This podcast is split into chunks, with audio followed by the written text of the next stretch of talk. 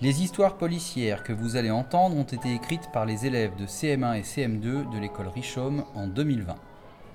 Ces textes sont regroupés dans un recueil intitulé Enquête au manoir, publié par la maison d'édition de l'école Richaume, Théolie Théodore. Cette maison d'édition a été créée en 2019 par les élèves de CM1 pour faire de leurs histoires écrites de vrais livres. Cette année, la maison d'édition travaille sur des histoires d'aventure que vous pourrez bientôt découvrir. Un chemin à ne pas prendre. Une histoire écrite par Anir, Sherifa, Linda, Victoria, Fatima et Julia. Un beau soir, Théo, Diane et Miguel se promenaient pour aller chez Lisa. Mais ils décidèrent d'emprunter un autre chemin que d'habitude. Ce chemin était obscur, inquiétant et désertique. Ils passaient par une forêt sombre. En avançant avec précaution, ils tombèrent nez à nez avec un manoir. Les fenêtres claquaient, le toit du manoir était tombé en ruine. Tremblant de peur mais curieux, les trois amis décidèrent d'entrer. Il y avait une table avec un paquet de cartes. Ils décidèrent d'y jouer. Ils étaient éclairés par une bougie sur la table. Il y avait aussi un vase et un citron. La bougie attirait les mauvais esprits et le citron les chassait. La bougie se consumait alors. Des mauvais esprits apparus et firent claquer les portes. Les trois amis ne pouvaient plus sortir. Pendant qu'ils essayèrent d'ouvrir la porte, le vase se cassa et le citron se périma. Alors ils se dirent qu'il fallait terminer la partie pour sortir du manoir avant qu'il ne soit trop tard. Le citron périmé détruisit la table et tous les objets tombèrent. La bougie s'enflamma. La flamme se propagea sur le parquet et monta jusqu'au rideau. Ils étaient effrayés car il y avait du feu partout. Ils trouvèrent un dé mystérieux par terre, mais ils ne le prirent pas car il y avait du feu autour. Soudain, ils entendirent une voix qui leur dit Vous devez prendre le dé et le lancer pour faire un nombre. Puis vous devez trouver un papier où il sera écrit une réponse à une énigme. Ils prirent le dé et le lancèrent. Ils firent un 4 et cherchèrent le papier. Les trois amis cherchèrent sous l'armoire, dans un pot de fleurs, sous la table, mais il n'y avait rien. Ils cherchèrent sous le tapis, toujours rien. Ils regardèrent dans le vase et là, ils trouvèrent enfin le papier. Sur le papier, il y avait écrit Il veut compter combien de lettres il y a dans votre nombre et le prononcer à voix haute. Ils comptèrent le nombre de lettres dans 4, ils en comptèrent 6. Alors ils les prononcèrent à voix haute, et là, tout doucement, la porte s'ouvrit et il sortit sain et.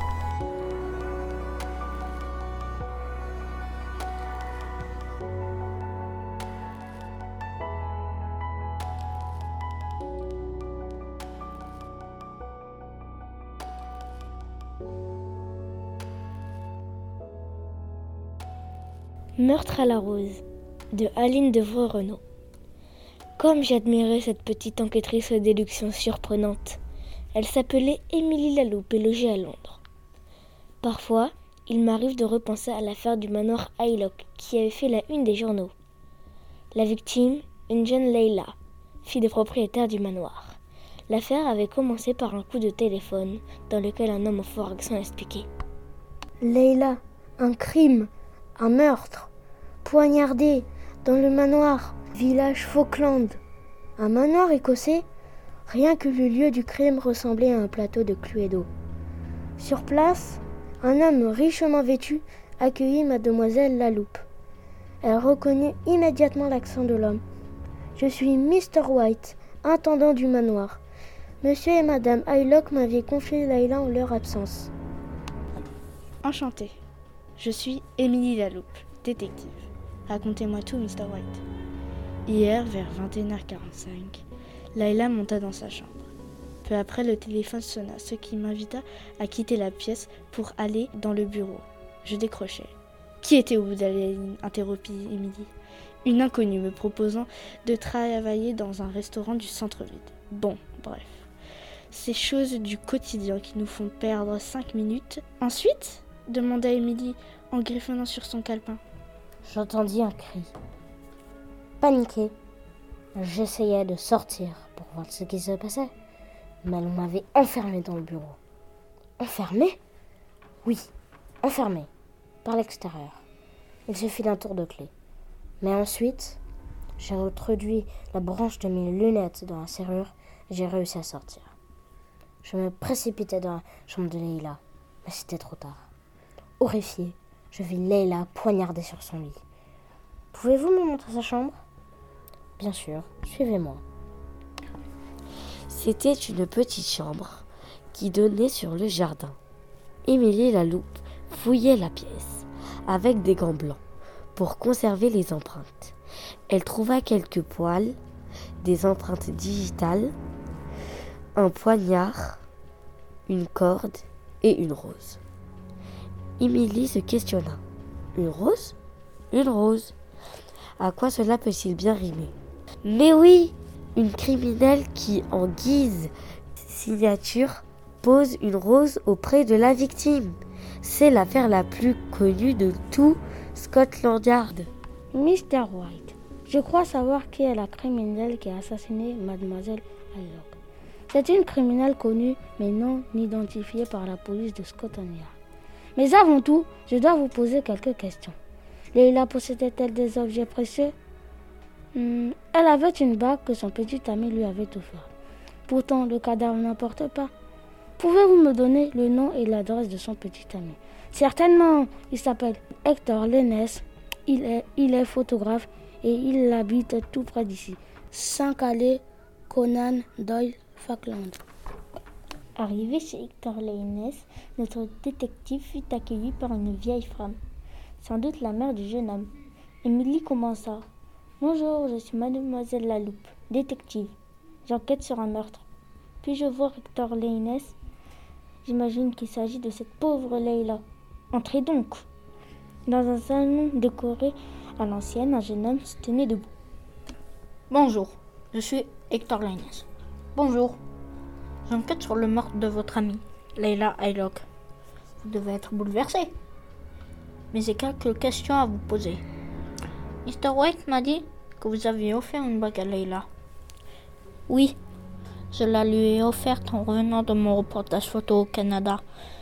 Cette bague a été volée au même moment que le meurtre. Sinon, avez-vous entendu des choses inhabituelles hier soir?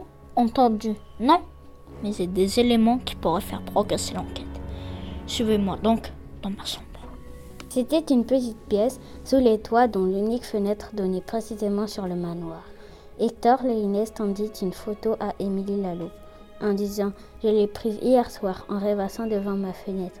En regardant attentivement, on voyait une silhouette enjambée de balcon. Je commence à me faire une petite idée, murmura Émilie Laloupe. Un complice aurait pu téléphoner à l'intendant du manoir pendant plus de cinq minutes. Pendant ce temps-là, un autre aurait pu enfermer Mr. White à l'intérieur du bureau. Au même moment, le meurtrier, à l'aide d'une corde, monte pour accéder à la chambre de Leila. Il la poignarde. En entendant Mr. White, il va se cacher dans la pièce d'à côté, en passant par les balcons. Or, celle-ci est fermée à clé, et l'assassin a laissé sa corde dans la chambre de Leila. Donc, il est toujours dans le manoir. Votre hypothèse me paraît juste. Allons au manoir. Une fois là-bas, Hector Lagnès et Émilie Laloupe expliquèrent ce qui s'était probablement passé à l'attendant. Puis, ils montèrent tous les trois dans la chambre d'amis située à côté de la chambre de Leia. Au nom de tout Scotland Yard, je vous arrête, dit Émilie fièrement en passant les menottes autour des poignets du criminel. Quelque temps plus tard, dans le bureau d'Émilie Laloupe. Vos traces ADN correspondent parfaitement à celles que l'on a trouvées sur la scène du crime. Et vous me dites qu'une certaine Lynn Nook vous a payé pour assassiner Leila Hylock et prendre sa bague, dit Emily en faisant les 100 pas. C'est cela même, mademoiselle Laloupe, répondit le criminel. Elle a encore brouillé les pistes, dit mademoiselle Laloupe d'un air embarrassé. Pourquoi dites-vous cela? Car c'est un faux nom. L'anagramme de Lynn Nook est l'inconnu. Mais en géolocalisant l'appel émis par cet inconnu, à Mr. White. Nous avons trouvé que l'appel venait de la célèbre collectionneuse de bijoux rares, Sarah Claes. Je sais aussi que vous, Sarah Claes, et le dernier complice aurez rendez-vous le 16 novembre à 17h50 dans le Café de la Rose à Londres. C'est à cette occasion que l'on va arrêter vos deux complices.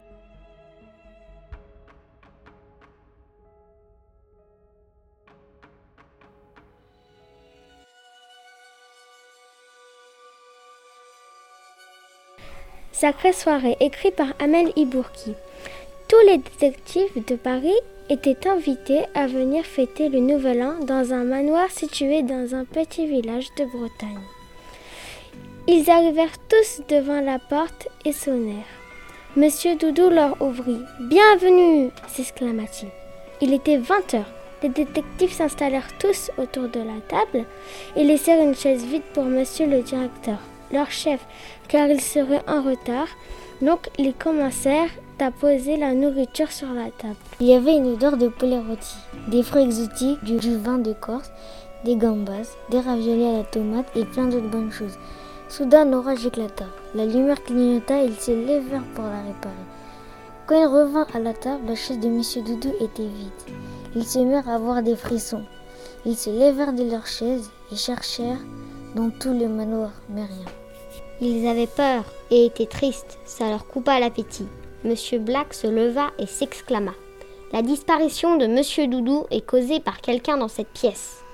Oui, mais nous étions tous autour de cette table, répondit détective malin. Ah oui, confirma Monsieur Black. Ils se regardèrent tous d'un air malveillant, car ils étaient sûrs que la disparition de leur ami était causée par quelqu'un parmi eux. Le silence régnait dans la pièce. Puis on sonna à la porte. Détective Trouve-Tout se leva pour ouvrir la porte. Bonne année s'exclama Monsieur Doudou. Où étais-tu? J'étais parti acheter un paquet de chips. À 7 heures? Il est 23h56. Je suis parti à une station essence. Et en plus, regardez qui j'ai trouvé. Monsieur le directeur hurlèrent les détectives en chœur. Soulagés, ils continuèrent la soirée avec bonne humeur.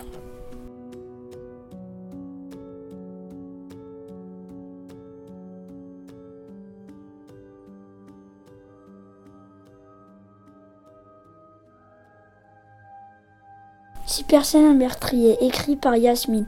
Mes amis et moi sommes partis six jours en montagne à la fin de nos études. Dans la voiture, je racontais à Amanda les histoires que me racontait ma grand-mère. Lorsque nous sommes arrivés dans la maison que nous avions louée, il n'y avait rien autour. Il faisait nuit, le ciel était rempli d'étoiles et le silence semblait total. Mais au matin, Amanda était affalée sur le sol. Elle n'avait aucune blessure, mais elle était morte. Sofiane courut dans sa chambre et sortit de la maison. Il avait une valise à la main et je pleurais sans pouvoir m'arrêter. Préparez vos affaires, on rentre à Paris a crié Sofiane depuis la voiture. Armando pleurait encore et Louise rangeait son maquillage. Sofiane démarre la voiture et je dis en sanglotant Mais ne roule pas, Tesmine. Tout le monde stressé et s'imaginait le pire scénario.